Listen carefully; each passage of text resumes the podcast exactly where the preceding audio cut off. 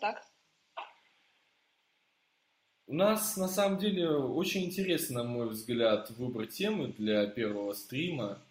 Дима, как так получилось вообще? Почему средневековье? Ладно, мы и так занимаемся узкими проблемами. Биологическая психиатрия, она никому не известна, никому не интересна. Почему мы еще выбрали средневековье? Вот можешь как-то аргументировать тем, кто нас слушает, и тем, кто будет слушать в будущем? Как так получилось-то? Ну, мы выбрали не средневековье, мы выбрали мозг, средневековый мозг. А, и, в общем, э, про средневековую медицину очень много искаженных представлений, которые никогда не бывает лишним опровергнуть.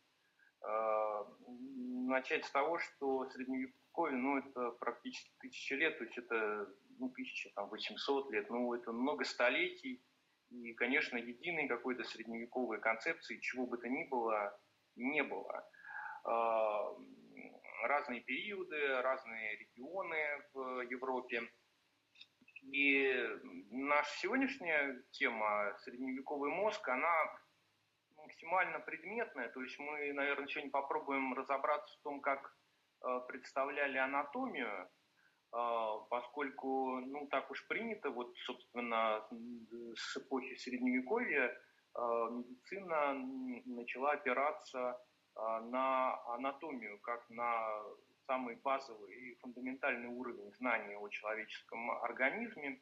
И прежде чем понять э, болезнь, нужно понять нормальную физиологию, а прежде чем разобраться в физиологии, нужно э, понять, собственно, из чего состоит человек, э, что где находится, что слева, что справа, что сверху, что снизу. И если мы обратимся к средневековой анатомии, ну, мы говорим исключительно о мозге да, сегодня, то мы обратим, мы заметим несколько очень интересных особенностей. На мой взгляд, э, их довольно будет интересно разобрать. А, значит, э, первая особенность, ну, которая вот мне лично бросилась в глаза, это э, то, что, собственно, средневековая анатомия мозга, как мне показалось, может быть, Влада, я уверен, она поправит, э, в общем-то, нет. То есть для нейроанатомии средние века дали довольно-таки мало. Та нейроанатомическая модель, которую мы обнаруживаем в наиболее известных источниках, это, в общем-то, э, модель, э, позаимствованная из античной литературы.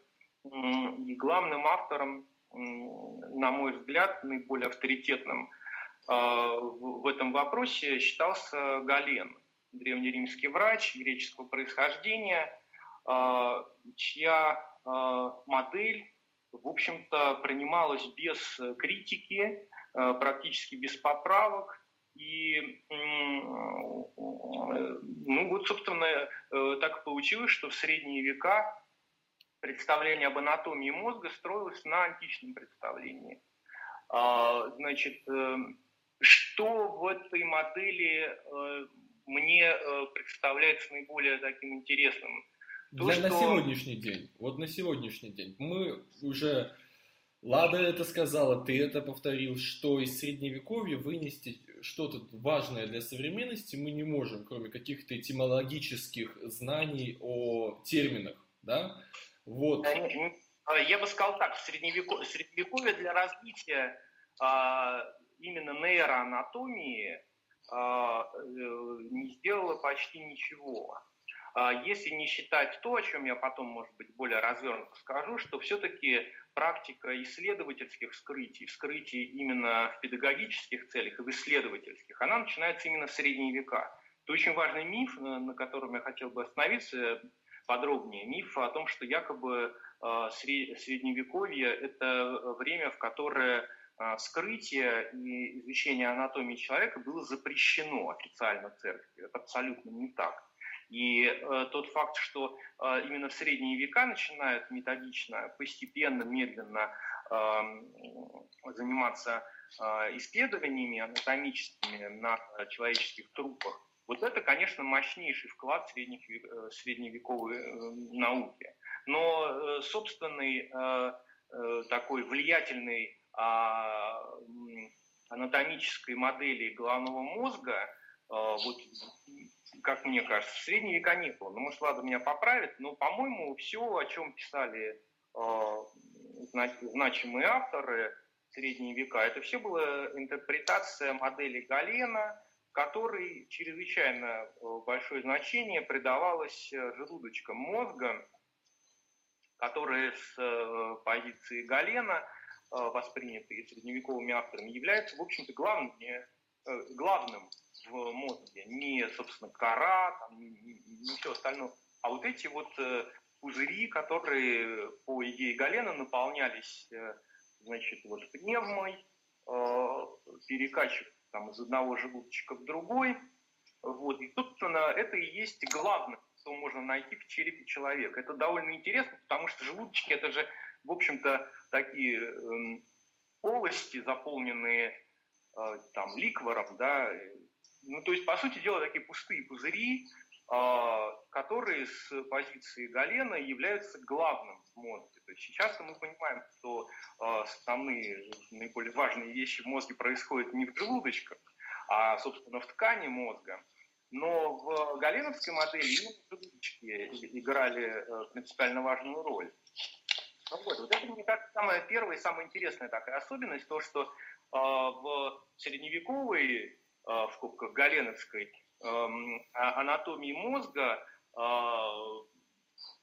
авто то есть пусто, пустые места, пустоты в мозге а, являются наиболее важными. собственно говоря, э, э, самой, так сказать, сутью мозговых, сама суть мозговых процессов в том, что из этих пустот перекачивается, значит, э, перекачивается пневма. А, вот эта анатомическая модель, она не ставит сомнения. А, я думаю, что она так не критично принималась, потому что ее считали совершенной, а, ее считали как бы не, неоспоримой, и, то есть были какие-то вариации, то есть там были авторы, которые писали, что э, э значит, вместилищем э, этой пневмы являются не желудочки, а какие-то пузыри под э, мозговыми оболочками. Но суть, в общем-то, та, такая же. А почему э, не было попыток критического переосмысления? Во-первых, потому что не было анатомического материала, то есть э, вскрытия не проводились. Э, я потом объясню, почему. Э, а во-вторых, потому что, а зачем это делать, поскольку э, человеческое сознание, ну то, что вот мы сейчас называем сознанием, а средневековый человек назвал бы душой, э, нематериально. И то, что нематериально, невозможно локализовать. Э, невозможно найти то место и тот э, орган, и то, тот регион, неважно где, в мозге, в человеческом теле, где, собственно, эта душа и находится. Вот. И поэтому, э, поэтому средневековая модель мозга, она такая довольно неконкретная, мягко говоря. И она вся как бы э, пристроена, э, прикреплена к вот этому эм, концептуальному взгляду средневекового человека э, на, на человеческое существо, в котором есть тело и душа. И, собственно, какой смысл искать в мозге, в тканях мозга какие-то э, как, как, какой-то, э, какие-то механизмы, ответственные там за э, человеческое сознание, если, если их там нет, если человеческое сознание нематериальное. Душа это какая, ну, э, э, душа э, и, собственно, сама суть человеческой идентичности, она не, не может быть локализована нигде. Вот. Дим, а я и... правильно понимаю, что это вот как раз-таки средневековые люди стали заложником э, этой дихотомии душа-тело, мозг-сознание, и это в большей степени препятствовало развитию, пониманию природы человека, человеческого сознания, нежели вскрытие, потому что казалось, что они все знают. Вот я, вот я, я именно так думаю, э, что э, э такая длинная, долгая, многовековая история э, отсутствия каких-либо интересных э, открытий э, в области человеческой биологии, и в частности в области нейробиологии, она объясняется не тем, что существовали какие-то препоны, какие-то барьеры юридические, канонические, не потому, что ученым там, запрещали заниматься вскрытием. Этого не было. А не было э, потребности, поскольку э, э, модель мира и модель человека, она уже воспринималась как законченная, доказанная и окончательно обоснованная. И поэтому, собственно, даже вот если мы посмотрим на иллюстрации, на анатомические вот, значит, какие-то картинки из средневековых текстов, мы удивимся, насколько схематично представлено содержание черепа.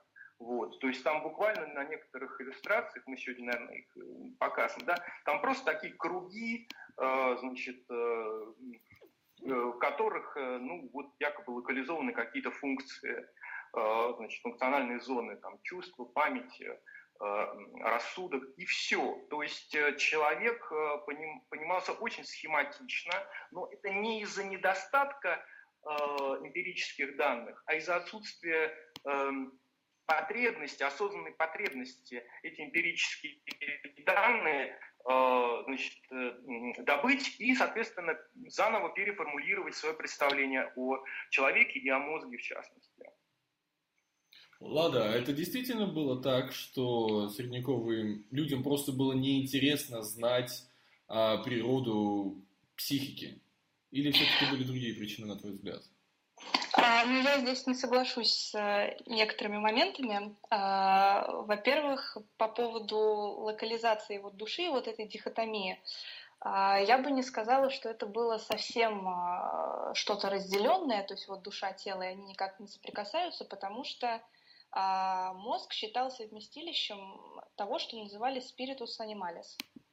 А если объяснять это в современной терминологии, можно сказать, что это что-то вроде вот жизненной энергии, которая, в принципе, а, вообще запускает а, все эти процессы. То есть э, был spiritus animalis, spiritus vitalis, который располагался в груди, в сердце, в легких.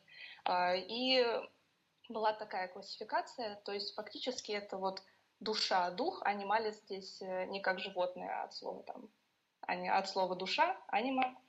А, и с одной стороны это что-то такое эзотерическое, но если мы посмотрим на тексты, например, а, медицинские, то создается ощущение, что об этом вот спиритус анималис говорят практически как о какой-то физической величине, о какой-то субстанции, которая вот двигается внутри субстанции мозга и запускает непосредственно организмы.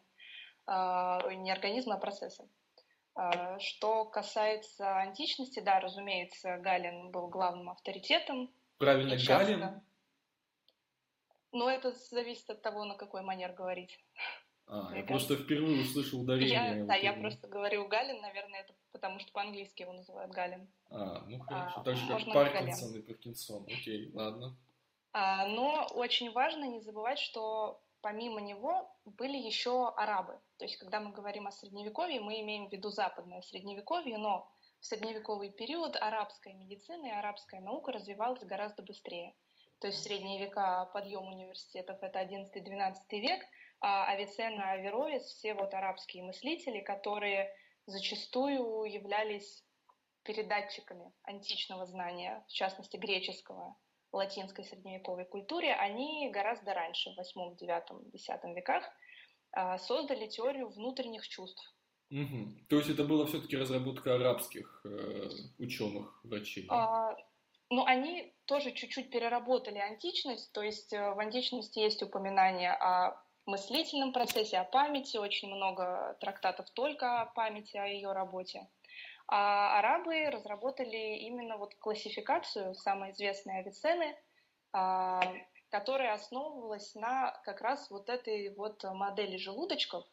Mm-hmm. Но желудочки могут пониматься в современном значении, конкретно как желудочки, а иногда в натурфилософии, натурфилософия просто как вот философия науки, mm-hmm. такое сочетание философского и научного знания – создается впечатление, что желудочки это просто как синоним для частей мозга. То есть а, было важно деление передняя, средняя и задняя часть мозга, И передняя отвечала за перцепцию, средняя за оценочное суждение, и в задней располагалась память. И вот было множество разных классификаций а, этих самых внутренних чувств от трех до шести. А, в основном самая известная была пяти или четырех, ступенчатая классификация. И важно было, что все, что проходит через мозг, любая информация, визуальный образ или слуховой образ, все воспринимаемое органами внешних чувств, потом обрабатывается органами вот этих внутренних чувств. И психические болезни, а, то, что предмет нашего интереса, а, связывались в основном именно с неполадками, с какими-то поломками на уровне внутренних чувств. Лада, а я правильно понимаю, что вот этот исторический крен в область памяти, когнитивных э, каких-то процессов начался с средневековья, потому что ты упомянула, что вот арабские врачи, Авиценна, они как раз-таки на, на этом концентрировались. Или они в общем все описывали, не выделяя память как что-то более важное? Нет, они память они выделяли, но не, не как что-то более важное, а тут э, вопрос еще скорее терминологии, потому что сам термин мемория, он греческий. Uh-huh. А термин, например, имажинатио, он уже латинский. И в античности как раз существует э, вот это вот несогласие Аристотеля и Галина, Галена, э, то, что Аристотель э, предполагал, что вообще все процессы психические, чувственные, то есть вот все, что сейчас мы относим к работе мозга, они располагались в сердце, а не в мозге. А Галин как раз с ним спорил и говорил, что нет, именно в мозге. То есть Галин был первым нейроцентристом, получается? Ну, хотя там Гиппократ тоже говорил, что эпилепсия развивается из-за болезни мозга, но это, получается, такой нейроцентрист, а я к нему как-то так средне относился.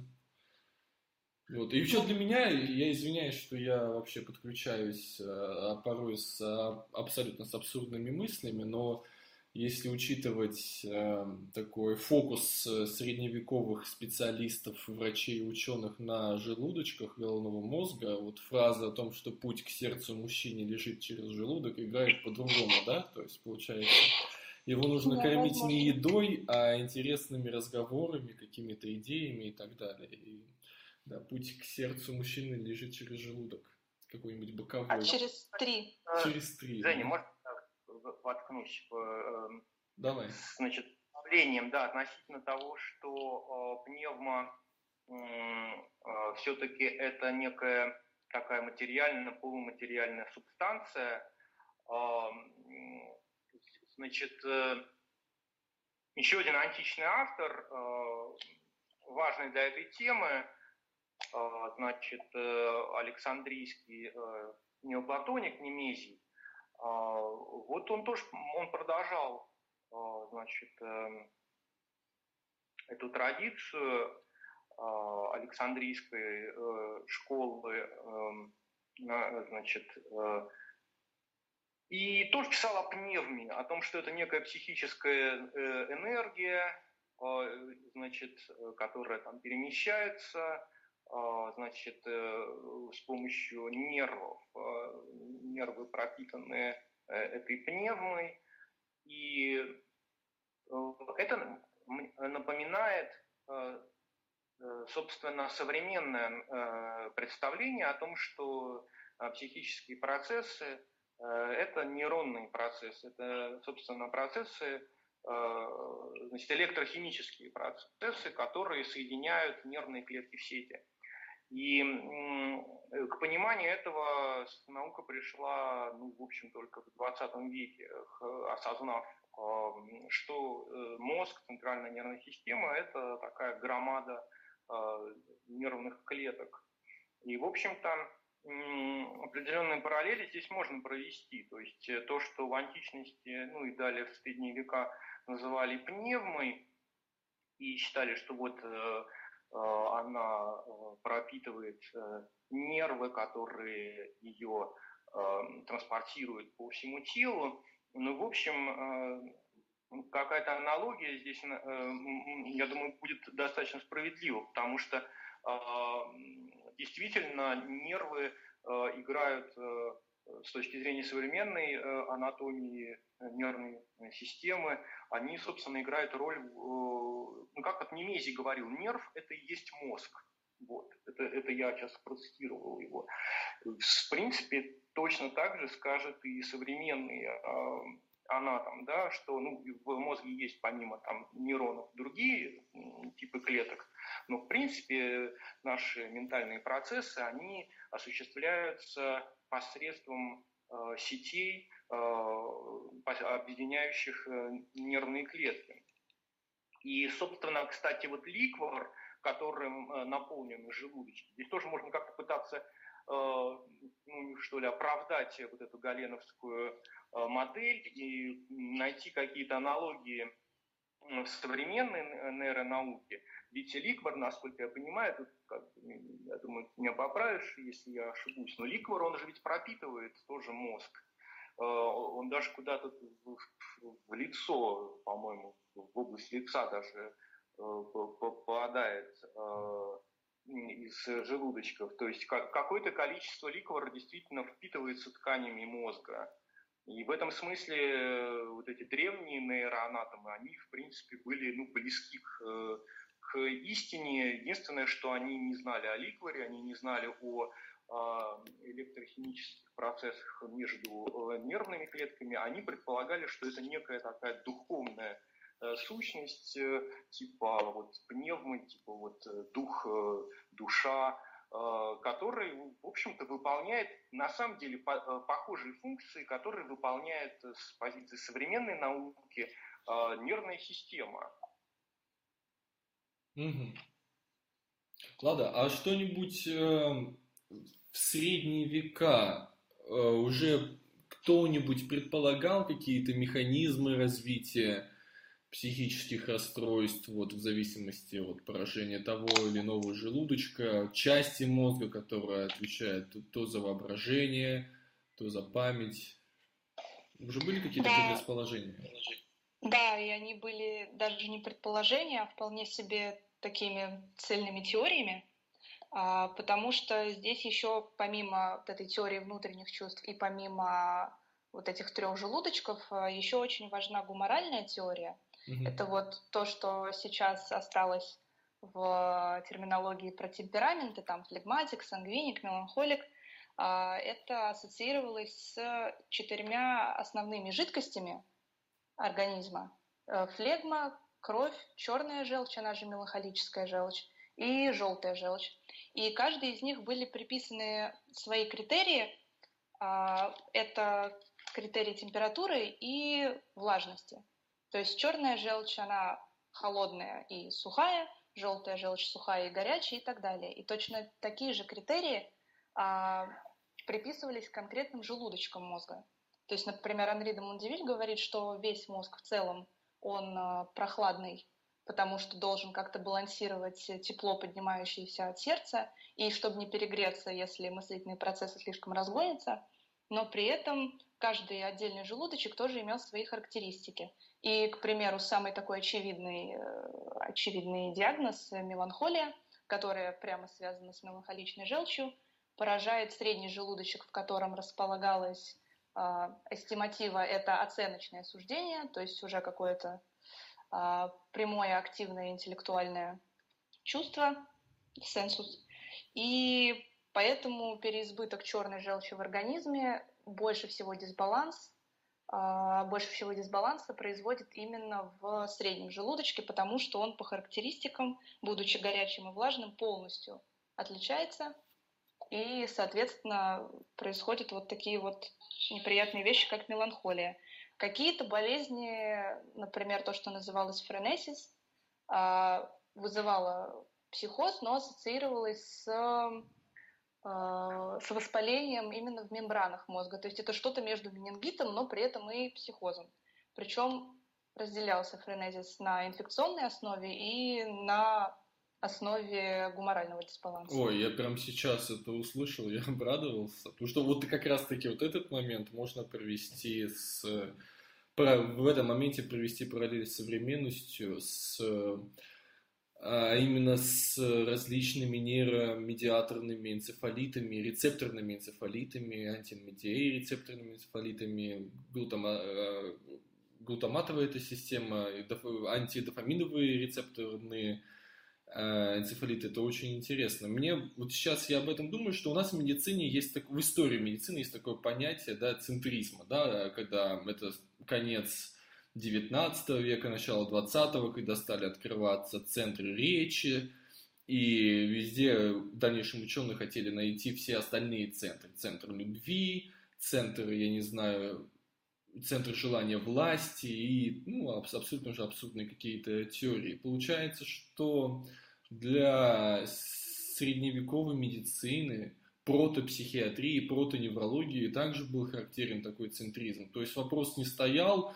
душа это или мозг. Вопрос ставился скорее, где в мозге находится та или иная проблема или тот или иной процесс. Я правильно понял это? Да, ну количество процессов было ограничено, то есть э, конкретно, например, процесс желания власти, угу. его отдельно никто не выделял, а выделяли общее чувство sensus communis, имажинатио, которая скорее работала как краткосрочная память. Это перцепция, передний желудочек, в среднем а, оценочное осуждение и то, что называется рацию, и в заднем память. Угу. И уже... Кстати, да. Э, в общем, я обратите внимание, что последовательность идет от э, лба к затылку, э, последовательность да. Обработки информации, а в общем современная эта наука иначе немножко понимает. То есть, скажем, э, э, это, зрительная кора, она как раз-таки ближе к затылку, а во лбу-то у нас, э, наоборот, по большей части аналитический процесс происходит. То есть у нас как раз движение идет от затылка к, к лбу скорее так. Ну, если зрительную систему анализировать, то да, ну всегда вторичные, вторичные аналитические зоны люб, любой системы чувств, они находятся в другом месте абсолютно. И действительно ближе э, все-таки к коре головного мозга, больше к ее передним отделам. Вот, это действительно так. Ну, я хочу здесь немножечко, может быть, оправдать бедных средневековых ученых а, о том, что ну, сложно построить предположение нейронной активности, не имея, собственно, оборудования, чтобы эту нейронную активность отслеживать.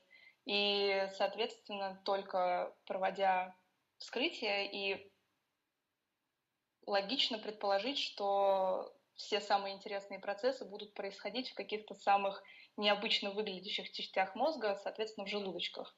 И тот, что ближе к глазам, тот, скорее всего, и соединен с глазами, нервами, и э, совершает вот этот вот э, механизм перцепции, угу. а дальше уже все обрабатывается. Это интересно, да, потому что у меня... Женя, вот я еще... Да-да, давай. Еще... Потому что тут на самом-то деле так по ходу разговора я понимаю, что связей э, с актуальными современными значит, сюжетами больше даже, чем можно представить. То есть вот, например, а, в средневековом представлении о мозге мы можем найти значит, такое вот подобие современному представлению о том, как интегрируется информация. Э, ведь как они считали? Они считали, что представление об объекте, то есть, ну, скажем, о том, что человек видит, оно, значит, поступает там через глаза э, туда, куда надо, и где-то там в стенках э, первого желудочка э, интегрируется, собирается это представление в единый вот имидж объекта. Да. И вот то, сборка информации происходит не там, где, собственно, принимаются эти сигналы. Это, в общем, подтверждается современной э, э, нейронаукой, которая, э, если я э, правильно помню, как раз говорит о том, что э, визуальная информация она собирается в одном месте, а разные параметры объекта, э, его размер, его э, цвет, э, траектория его движения, они фиксируются в разных точках мозга. И получается, что это все потом сводится в, эм, в другой точке. И, в общем-то, вот действительно, не имея никаких абсолютно нейровизуаляционных технологий, средневековые ученые понимали, что там какая-то эм, многоуровневая система обработ... получения информации, ее обработка происходит в разных местах мозга. Это они, это они знали.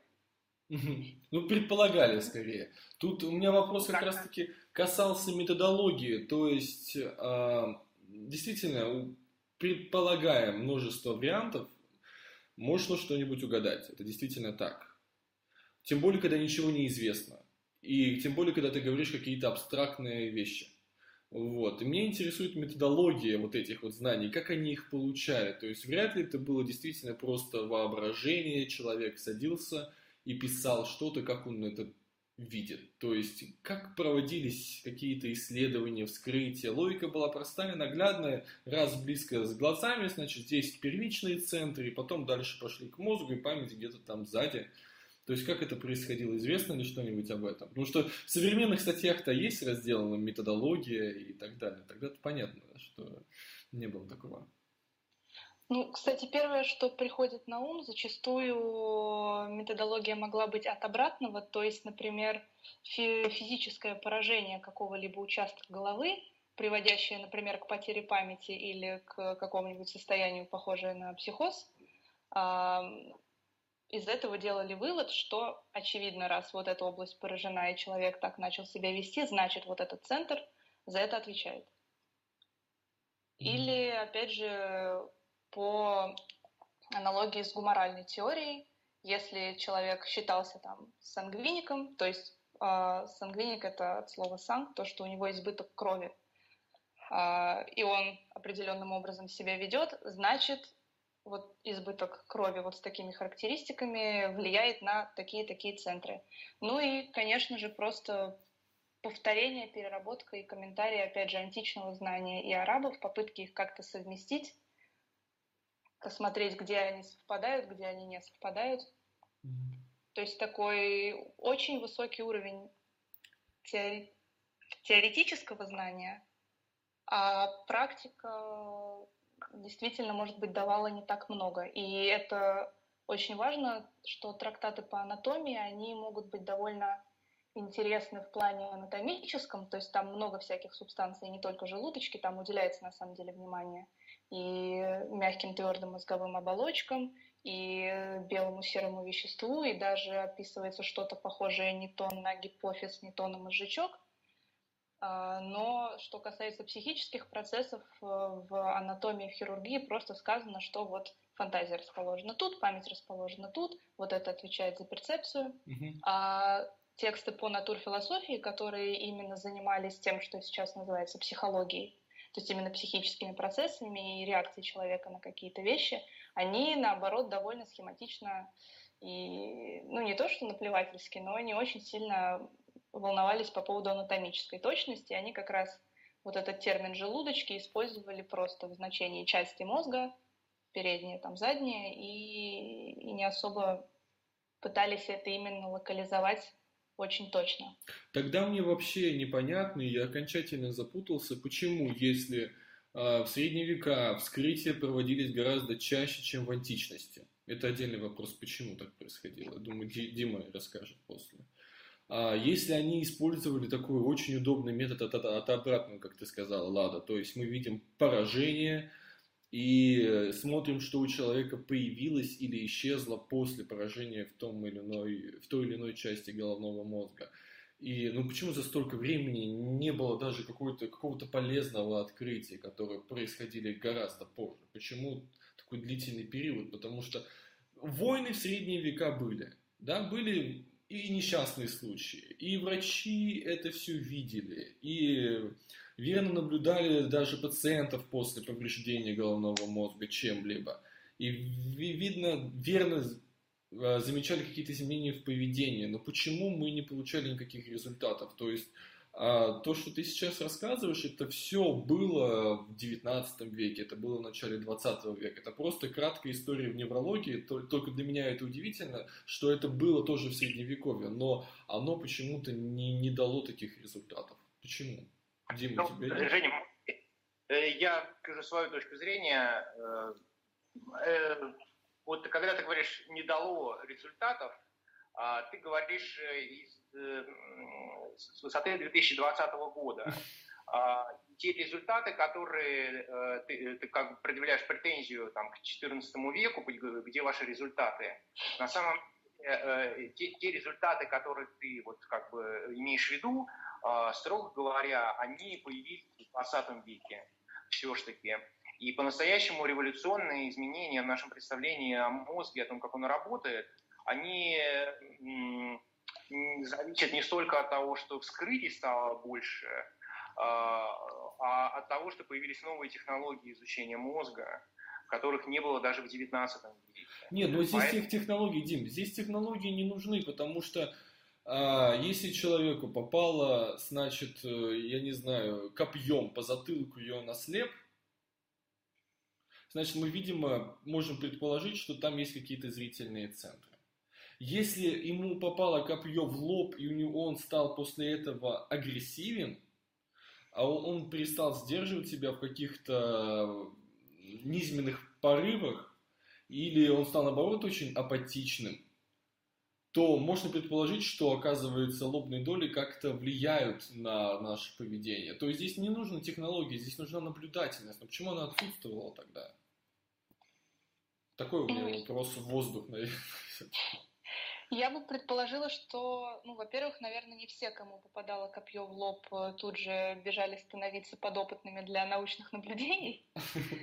Это да. А во-вторых, потому что помимо вот таких э, точных, э, как сказать, точных аналогий, как, например, с меланхолией, то, что когда было известно вот конкретный желудочек и конкретный, конкретная субстанция, а, не все болезни на самом деле были так хорошо продуманы. То есть какие-то объяснялись просто вот поры в мозгу, поражением всего мозга в целом. Или просто вот дисбалансом.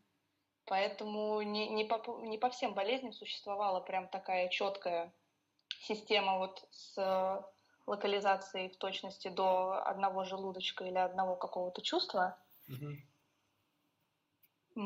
Какие-то из них э, были связаны просто с нервами. То есть, например, вы уже упоминали эпилепсию. А, эпилепсия во все времена стояла особняком немножечко, то есть она всегда считалась такой, не такой, как все. И с одной стороны это была болезнь головы, а с другой стороны, вот надо, надо сделать ремарку, что в средние века э, все болезни делились не по принципу там э, направленности, как сегодня психиатрия, психология, стоматология, а по а, собственно, анатомии человека. То есть во всех практиках, это то, что сейчас медицинский справочник, первая глава, всегда болезни головы, и внутренние, и внешние. И там все вместе. И мания, и зубная боль, и перхоть, и катаракта, вот все в одной главе. Удобно. Поэтому, да, поэтому поражение, например, внешнее, а, которое приводило к какому-то странному поведению, опять же, сегодня более четкая концепция симптоматики – Э, которая к конкретным болезням привязана, тогда мы читаем описание, например, мании, и понимаем, что это просто какой-то психоз, который сегодня ассоциируется с очень большим количеством болезней. А mm-hmm. тогда, то есть при отсутствии э, наблюдения, как э, с помощью каких-то технологий нейровизуализации, но также и психоанализа же тоже не было – Поэтому сидеть и долго-долго разбирать, что же именно человек видит и как это можно трактовать, это никто не делал. То есть он просто странно себя ведет. Ну, наверное, это мания. Потому что вот во время мании человек агрессивен и говорит глупости. В чем-то средневековье выиграло у современности, потому что тогда не было психоанализа. Я считаю, это некоторые плюсы средневековья. Э, тогда, ну, это, это классное, интересное очень замечание, но я сейчас вспомнил, э, значит, фразу Димы, что, которая, в принципе, бы ответила на мой главный вопрос, да, где, где открытие, если все у них было и столько времени, это о том, что для них было все понятно, все решено. И вопроса не, стоя, не стояло какого-то более глубинного изучения или пересмотра этих рамок. Да, то есть не было... А, можно? Да, да, говори, говори. А, да, действительно, возможно, не было такой необходимости прям совершить научное открытие, потому что, заходя, кстати, например, немножко на другую территорию, но отчасти это можно объяснять, а, можно объяснить этим, в средние века не было такой вещи, как копирайта, например. То есть если даже человек что-то изобретал, он мог не, не говорить, что это он изобрел и придумал, а мог наоборот приписать это какому-нибудь мыслителю древности. Поэтому есть э, огромное количество трактатов, которые сейчас называют это псевдо-Аристотель, псевдо-Птолемей, псевдо-Галин, потому что средневековые мыслители сами что-то придумывали, но выдавали это не за инновацию, а за что-то уже известное, чтобы придать веса своим теориям. Поэтому, возможно, открытие, не открытие, а какие-то новые теории были, но они слишком были перемешаны со всем, что существовало. Mm. Это очень ну, интересно. Это... То есть а, тогда огромную роль играла традиция, да? Да. И да. школа. Совершенно верно. И школа. Вот. И поэтому, чтобы это знание прижилось, то его нужно было выдать э, за знание какого-то авторитета. Ну, не обязательно, но такие, таких случаев очень много, и таких трактатов очень много. То есть либо человек уже сам должен быть заслуженным мэтром какого-то из больших университетов, либо он может вот написать что-то и выдать это за Аристотеля, например, или приписать какой-то из своих комментариев там Аристотелю. Дим, у тебя была классная история, ты мне рассказывал. А, да, а, Женя, моя история про трупы. А... Да не только, нет, про дырку, в дырку в желудочках. Я вчера очень смеялся, когда ты мне рассказывал. Мне кажется, она сейчас ляжет. Ну что они не а. могли а, пересмотреть э, те знания? Как э, иллюстрация того, что я сейчас точно не воспроизведу, ну, кто конкретно э, писал именно об этом. Э, здесь просто нужно понять, что э, Галена преподавали вплоть до XIX века. То есть э, эта традиция, эта анатомическая модель, она пережила Средневековье. И какие-то отдельные нюансы, какие-то детали в описании мозга, и не только мозга, других внутренних органов, они значит, переносились из учебника в учебник. И даже тогда, когда уже э, собиралась уже после Безалия, уже там ближе к новому времени, собиралась достаточно, э, достаточный объем данных о том, как все-таки на самом деле все обстоит в организме, люди продолжали Э, верить э, и продолжали признавать э, как высший авторитет теоретические какие-то вот умозрительные концепции, унаследованные от античных авторов. То есть, в частности, например, вот честно, к сожалению, позабыл, кто конкретно чуть ли не уже в XVI веке или в XVII веке, довольно подробно описывая строения мозга, значит, э, ссылался на кого-то из античных или средневековых авторов, э, который писал о соединении желудочков посредством там э, какого-то отверстия. Но фактически доказательств, то есть уже когда были вот препараты мозга, вот они уже вот, их уже можно рассмотреть, этому не было. Но несмотря, несмотря на Э, значит, эмпирическое отсутствие этого отверстия, все равно э, в медицинских учебниках продолжали писать о том, что там существует такая структура. То есть, э, конечно, какие-то вот такие концептуальные, теоретические якоря, так сказать, очень крепко, очень крепко держали науку. И здесь я хочу подчеркнуть, что э, именно внутренняя, внутренняя заторможенность сознания э, научного сообщества, скажем так, средневекового, играла решающую роль. Отнюдь не запреты. Э, это один из грандиозных мифов, то, что церковь запрещала вскрывать трупы, а, на самом деле такого канонического документа просто нет, нет вообще. То есть э, э, никаких запретов на вскрытие человеческих тел э, не существовало. Единственный документ, который обычно в XIX веке стали ну, гораздо раньше, стали приводить мер, как бы доказывающего того, что церковь запрещала, это значит, эм, запрет, который издал Папа Бонифаций VIII, запрет кипятить трупы. Кипятить трупы, так как скрытие труп тогда не представлялось возможным. Дим, Дим, Дим, вы, э, плохо слышно стало. Говори в микрофон. Итак, значит, запретили кипятить трубы. Значит, запретили эм, изучать, э, там, э, скрывать человеческие тела для каких-то исследований фундаментальных. Значит, имелось в виду то, что крестоносцы, э, чтобы облегчить транспортировку тел убитых товарищей домой, были вынуждены их расчленять. А, а так как и тогда считалось, что наиболее эффективно процедура расчленения пройдет, если э, труп прокипятить в вине, например, или в воде. Тогда отделяли э, скелет от всего остального, все остальное там э, засаливали э, в бочках. Все вот это вот обратно. Э, эта практика ну, не везде была принята, и папа, собственно, осудил ее, э, поскольку она, э, скажем, ну, там, допустим, французские, английские крестоносцы, они считали, что это гадко, отвратительно, и они там бальзамировали трупы. И папа запретил это делать, поскольку это не ссылает ни на какие догматические нормы, ни на священное писание, ни на каноны, просто э, поскольку это варварски, жестоко.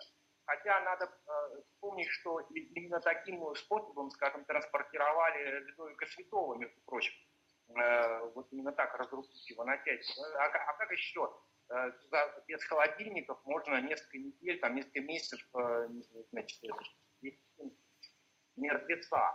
А вскрытие это наказано и множество, множество из того, что трупы вскрывали но нужно понимать, что вскрытие для исследовательских вот они не проводились, потому что целей таких не было.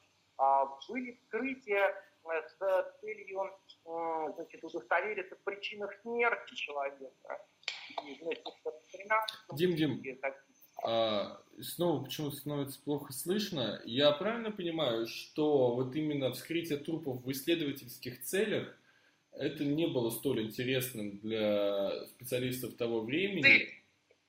Да, цели такие не ставились. Было интерес... Э, трупы вскрывались, э, причем по приказу папы. А, они вскрывались э, для выяснения, выяснения причин смерти. Например, часто в Италии вскрывали тела родственников, чтобы понять, не, не является ли причина смерти наследственной болезнь, допустим. А, был такой случай, тоже связанный с крестовыми походами. Норвежский король Сигурд, а, значит, э, его товарищи вдруг стали массово умирать. Он заподозрил, э, значит, э, в причину их смерти, посчитал, что это может быть некачественное вино. И это, по-моему, 12 век. И он, значит, взял свинью, значит, извлек из нее печень, кинул эту печень в э, вино, э, на печени появились какие-то там пупырышки, какие-то язвы, а потом скрыл тела вот этих умерших и э, обнаружил, что у них на печени то же самое. Значит, никаких проблем-то не было, то есть не было каких-то запретов, это не считалось грехом.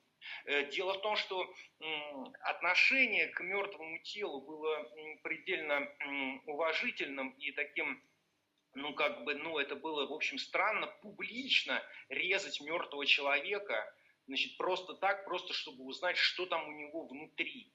Э, это, в общем, довольно, ну, как бы странно и аморально.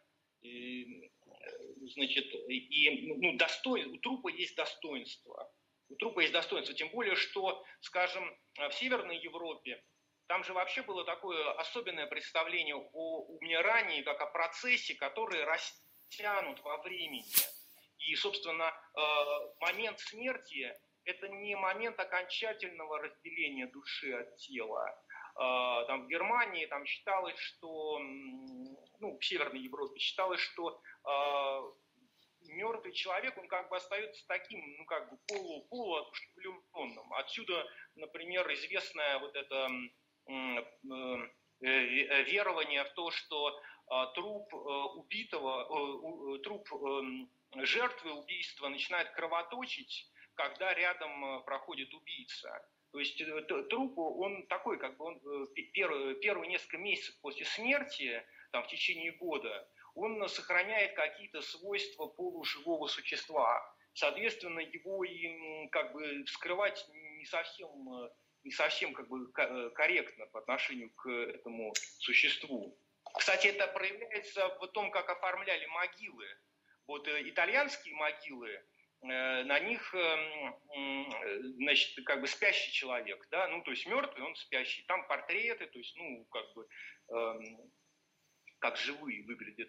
А могилы там вот в, Северной Европе, знать, да, там часто на, на кладбище какие-то жуткие скелеты, там, какие-то, ну, такие страшные довольно, эм, э, значит, страшное оформление встречается? Ну, потому что... В Невской а, лавре человек... в Петербурге тоже там постоянно черепа и кости почему-то выбиты. Да-да-да, человек еще не, не закончил жизнь, то есть процесс умирания продолжается.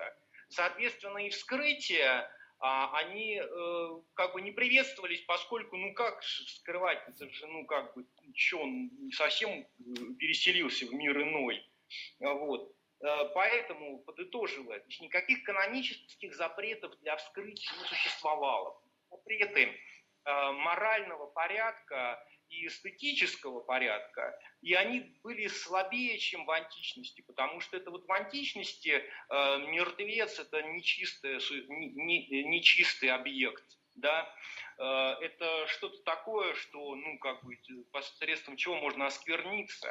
А в христианстве для этого оснований нет. Э, в первом поколении у христиан появляется культ, эм, э, значит, мучеников, и тела мучеников значит, получают статус священных реликвий, то, что называется мощи. Да? То есть это не скверно, это, это не страшно. Труп это не страшно. И э, в христианской Европе, соответственно, вот этого э, табуированного такого отношения к мертвецу, э, ну, оно, оно было, но оно не имело такого фундаментального значения, как, эм, не знаю, там в античности, там, не знаю, у евреев. Поэтому, значит, однозначно можно сказать, что эмпирические данные о нейроанатомии, они не собирались не потому, что кто-то приходил и запрещал это делать. Приходил там злой инквизитор и говорил, не смейте там вскрывать этот череп, иначе я вас сожгу. Такого не было.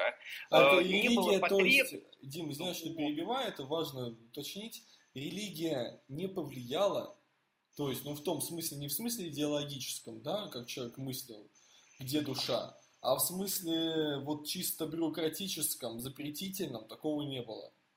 Нет, ничуть. Э, конечно, этого не было. Это такой обидный очень э, стереотип о том, что вскрытие и изучение анатомии э, было значит, значит, под запретом. Ничего подобного. Такого запрета просто нет.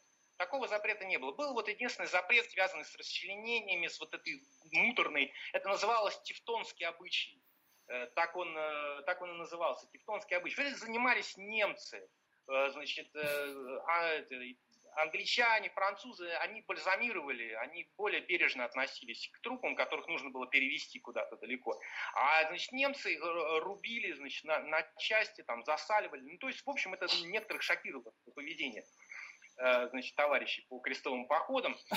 И пап вот э, как бы выступил с запретом вот именно конкретно, конкретно этой практики э, в эпоху э, значит, крестовых походов. Запретов юридического, значит, юридического характера не существовало. и вскрытия не проводились по моральным, по культурным, по традиционным и самое главное в контексте нашей беседы, по причинам того, что не было, не было потребности в вскрытии. Вот в чем дело. То есть э, не, э, не было такого, как бы сказать, исследовательского драйва. Вот человек сидит и, и думает, как было бы здорово там вскрыть значит, э, там, человека, значит, посмотреть, как устроен его мозг, и на основании этого я сейчас напишу мощный трактат по нейробиологии, о, значит, там, о чем-то там, скажем, вот такого человека не было просто, он еще не родился. Такой человек должен был быть сформирован в веках. И он появился просто, кстати, именно э, благодаря э, средневековью. То есть в каком-то смысле средневековье есть такая знаменитая книжка, как э, средневековье, э, забыл автора, как средневековье породило современную науку.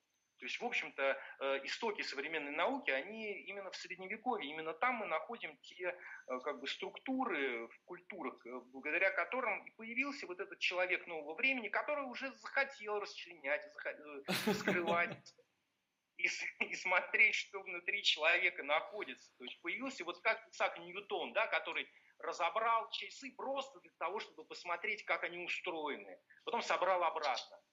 Слушай, же... а исто... та знаменитая история о том, что Андрей Визалий, а, значит, ходил по ночам на кладбище со своим товарищем и вскрывал втихаря трупы, это было с чем связано? Или это что-то да. приврали потом, а, значит, в эпоху Ренессанса все? Визалий это, конечно, другая эпоха. Визалий это уже совсем не так называемые темные века, да. А, значит, потом, вот в чем дело а, на самом-то деле, значит, э, вскрытие э, из праздного интереса, ну, как бы вот для науки, они все-таки были ограничены, они были лимитированы. Парижский университет э, получал от администрации, администрации, по-моему, один-два трупа в год. Вот. То есть, в принципе, это было лимитировано, это было ограничено сказать, в общем, я вот э, э, так думаю, ну это такая догадка моя дилетантская, что проблема была не только в каких-то запретах, а в дефиците трупов подходящих. Вот в чем дело. Вот. А, то есть э, как мы представляем себе средневековье как такое поле, усеянное какими-то гниющими останками, значит, какие-то ходят там люди прокаженные. В действительности людей это было, в принципе, меньше, чем сейчас, да, э, и люди эм, для качественного анатомического исследования нужен качественный труп. То есть э, я думаю, что э, из-за того, что люди э, структура смертности и вообще демографическая структура средневекового общества, она была такова, что, видимо, для хороших качественных нейро, любых анатомических исследований трупов просто не было, не, не так много было трупов. И я даже, может, Жень, ты меня поправишь, но я где-то читал, что в современном э, российском медицинском образовании наблюдается такая же проблема. Отсутствуют трупы. Да, это абсолютно так. И я думаю, даже ситуация хуже, чем в Средневековье, потому что в Париже, ты сказал, раз в год выделялся свежий труп, то вот я, будучи на втором курсе, мы, значит, э, работали с трупом, которому уже было лет восемь. И это был свежий труп, то есть нам дали, чтобы мы его разделывали, чтобы мы там, э, значит, отделяли нервы, мышцы и так далее. Здесь вообще замешано отдельно... Как у нас интересно завернулась беседа, да? Кратко скажу. Значит, да, это какая-то мафия. В общем, по закону все трупы должны быть похоронены. Такого нету. Это кто-то говорит, что это церковь настояла, кто-то говорит, что это значит э, вот эта мафия, которая связана с склад, похоронный бизнес. Э, у Голунова была статья на Медузе вот про похоронный бизнес, кстати. И на это выделяются огромные деньги городом, а и каждым отдельным городом, да, чтобы хранить всяких, всяких всех бомжей, в общем, всех этих людей, которые студенты медицинских вузов могут изучать, и они могут быть полезными, наконец-то, обществу. Вот, но такого не происходит, потому что всех хоронят, и на этом делают неплохие деньги. Все, я как бы закончил. Вот я, я думаю, что, я, я, честно сказать, не помню истории с Визалием, но я думаю, что у Визалия могли быть подобного, подобного рода проблемы, бюрократические, мафиозные, в общем. Э, я бы могла еще предположить, если можно, по поводу кладбища. Я не очень знаю про Визалия, а, но у Анри де Мундивиля в его хирургии есть замечательный пассаж. Он не касается именно структуры мозга, но он касается структуры черепа. Он полемизирует с Аристотелем, потому что Аристотель отмечал, что строение черепа у мужчины и у женщин отличается не по размеру, а что там, где у мужчины три каких-то кости соединяются, у женщины одна. Mm-hmm. И Анри де Мондивиль говорит, что это все ерунда, сходите на кладбище невинных в Париже, там лежит очень много черепов, и увидите, что разницы никакой нет, все черепа одинаковые. И это связано с тем, что на кладбищах еще очень часто не хватало земли, поэтому как раз кости складировались отдельно, это называется даже, по-моему, ассуари или как-то так. Он есть на многих европейских кладбищах, и, в принципе, наверное, можно было туда прийти и просто посмотреть, как устроен, например, череп. Понятно, уже без мозга, но ну, Вряд ли вот это воспрещалось. Я думаю? Тащить домой черепок это уже было нельзя. Это скорее уже, наверное, похоже было на преступление, да? Ну, протащить домой Анри де Мондивиль ничего не говорит. Он советует просто прийти и посмотреть там, на месте. Это, что все черепа одинаковые. Это история первого нейросексизма а, значит, да нет, наоборот, наоборот. Он ну, это что... положительно, да, как бы тут да. Э, Монтивиль был профеминист, видимо, и сказал, разницы никакой нету, а тот говорит, нет, у женщин не хватает каких-то косточек в мозге. Это очень занимательно. Но я думаю, все-таки тащили черепа, потому что, ну, не все люди были здравопорядочные. Это было или запрещено, или очень сильно неодобряемо. То есть, ну, это как, как э, э воровство с кладбища. Ну да. Ну и несколько подытоживая, мне хотелось бы вот опять затронуть тему стереотипов, потому что у современного человека есть четкое понимание, что те люди, которые жили в средние века, они были недальновидны. То есть не то, что у них отсутствовали знания, они были как будто бы более умственно, когнитивно более ущербными. Вот эти вот все смешные картинки, которые, да, постят в пабликах голое средневековье, или как она называется, я могу... Страдающий. Страдающий средневековье, да. Что вот эти непонятные теории про желудочки мозга и так далее. И что вот э, книга, как раз таки, которая называется «Голое средневековье» Джека Хартмана, я ее купил несколько лет назад, и там есть очень интересная метафора, которая мне очень понравилась. Он, значит, автор, он рассказывает про племя блемеев. Это такие люди-чудовища, у которых не было головы, а она была в их теле, грубо говоря, э, нос, глаза, рот были, росли из груди, из грудины, э, уши были на уровне подмышек, а борода росла на уровне лобка, примерно вот так. Это были люди-чудища, которые жили в Северной Африке, вот, и он, э, а, Джек задается вопросом, а почему люди вот в Средневековье, будучи довольно-таки сознательными, которые обладали знаниями, как мы сейчас видим, да, а, они верили в это.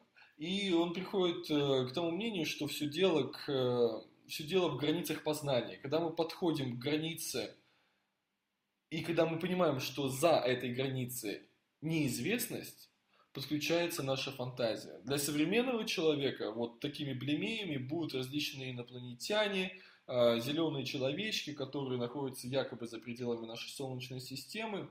То есть там, где на границе нашего познания, дальше начинается уже фантазия и произрастать различные абсолютно странные теории. Так и в каком-то смысле, если уже говорить по полностью абстрактно, вот эти вот абстрактные блемеи существуют и сегодня, и что касается современной нейробиологии, современной психиатрии, что вместо э, там, где наступает неизвестность, а мозг изучен не до конца, мы до сих пор не знаем четких механизмов развития большинства психических расстройств, появляются различные фантазии. Я даже читал и скидывал друзьям посты из Facebook, что человек говорит, что COVID-19 это психосоматика, и нужно походить на групповую психотерапию. А, различные, значит, э, уверования в суперэго и так далее. То есть там, где наступает неизвестность, и что человек, который живет в наше время, что человек, который живет в средневековье, они начинают мыслить по сути одинаково. Просто у современного человека больше знаний. У человека в средневековье их было меньше. И это вся разница. Но люди остались людьми теми же самыми, с теми же самыми пороками, с теми же самыми умеем, когнитивными особенностями, ходом мышления. И лично для меня вот эта вот история очень важна с той точки зрения, что да, они заблуждались во многом. Так же возможно, как и заблуждаемся мы сейчас, когда подходим к неизвестному. Теперь мы знаем цен, определенные центры речи, даже сейчас мы понимаем, что дело не в центрах, а в целых сетях, что нету точки какой-то в головном мозге, которая отвечает за наше настроение, а она просто находится как-то во всем мозге, то есть работает нейросеть. И что различные наши гипотезы также очень ущербны, и наши будущие потомки, возможно, также на нас будут глядеть. И лично для меня вот эта тема средневековый мозг, она об этом, что почему те люди заблуждались и как надо подумать, как, возможно, мы заблуждаемся. И вот в чем дело. Ну, я бы еще добавила то, что стереотип о средних веках, как о темных веках, это стереотип, придуманный как раз в эпоху, которую мы сейчас называем просвещение. Угу. То есть э, даже, в принципе, ученые спорят, нужно ли проводить э, такую четкую грань между возрождением и средними веками, потому что в какой-то степени, конечно, был переворот, а в какой-то возрождение можно считать высшей точкой развития средневековой культуры. Угу. Поэтому и я бы здесь еще раз отметила то, что уже Дмитрий отмечал, что, в принципе, вплоть до 20 века какие-то вещи было просто невозможно узнать и открыть, потому что методологии не было. Как бы как можно выработать методологию, когда, э, в принципе, нечего, не на чем наблюдать. Ну да. Мы, как за самим человеком. Мы глядим далеко, потому что стоим на гигантах. Это, кажется, Ньютон сказал. По сути, дело в этом. Сейчас у нас есть базис, и, наверное, человеческий род – и отличается. Почему человеческий род вообще стал венцом эволюции? Потому что мы обладаем способностью передавать свои знания будущим поколениям. И будущим поколениям не нужно изобретать велосипед. И, видимо, вот это тот самый рывок, а, который произошел в конце 19 века, в 20 веке, это как раз-таки произошло за счет накопления всего того, что происходило в, средневе... в античности, в средневековье. Это важнейший период. И я мне очень понравилась э, эта мысль, которая была вербализована Дмитрием, а, значит, про то, что как Средневековье породило современную науку. И действительно нужно, я тоже согласен с тем, что не нужно искать свои корни в Ренессансе, а они были гораздо глубже. И мне понравилась тоже эта мысль о том, что не надо проводить четкие границы, что это все апофеоз Средневековья на самом деле получается. Да. Как да, я сейчас Э, уточню, книга называется э, «Генезис науки», автор Джеймс э, Ханном. Как христианские средние века запустили научную революцию, 2011 год. Класс. Там вот эти все мифы, ну, такая близко популярная к научпопу книжка, там мифы последовательно разбираются про то, что там все, все не так было мрачно, совсем не какое-то царство невежества, Э, это действительно какие-то газетные стереотипы, там, мрачное средневековье, там, мы погружаемся там в мрачное средневековье. То есть, когда хотят сказать, что люди там отупели, что они там, значит, перестали интересоваться, перестали быть любознательными и книги читать, обязательно упомянут средневековье. Ну, очень несправедливо по отношению к этой исторической эпохе. Да. Ну, я думаю, на этой ноте мы и закончим, потому что она очень важна.